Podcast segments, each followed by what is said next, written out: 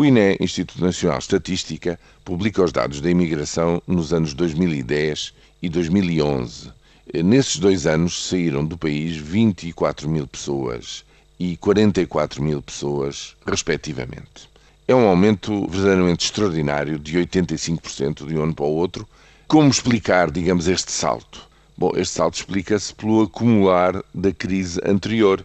Recordo-lhes a grande recessão mundial que se deu em 2009, que afetou também a economia portuguesa, portanto, e a resposta daqueles que procuram lá fora uma solução melhor para a sua vida em termos económicos é sempre desfasada em relação ao impacto do ciclo da economia.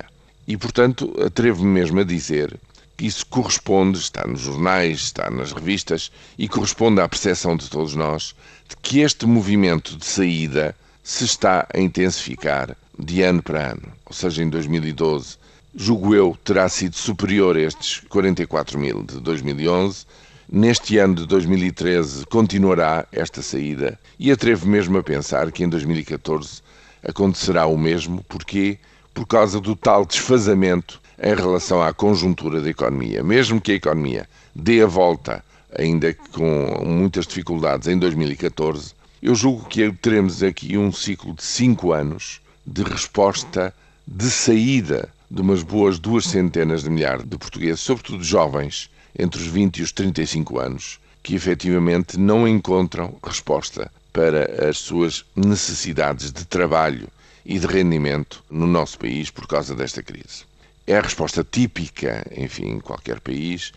Célebres as saídas de irlandeses por causa da doença da batata em meados do século XIX, uma sangria da população irlandesa para a América, contrariada nas décadas de prosperidade acumulada desde os anos 80, que fez com que a população da Irlanda crescesse efetivamente em termos líquidos de ano para ano.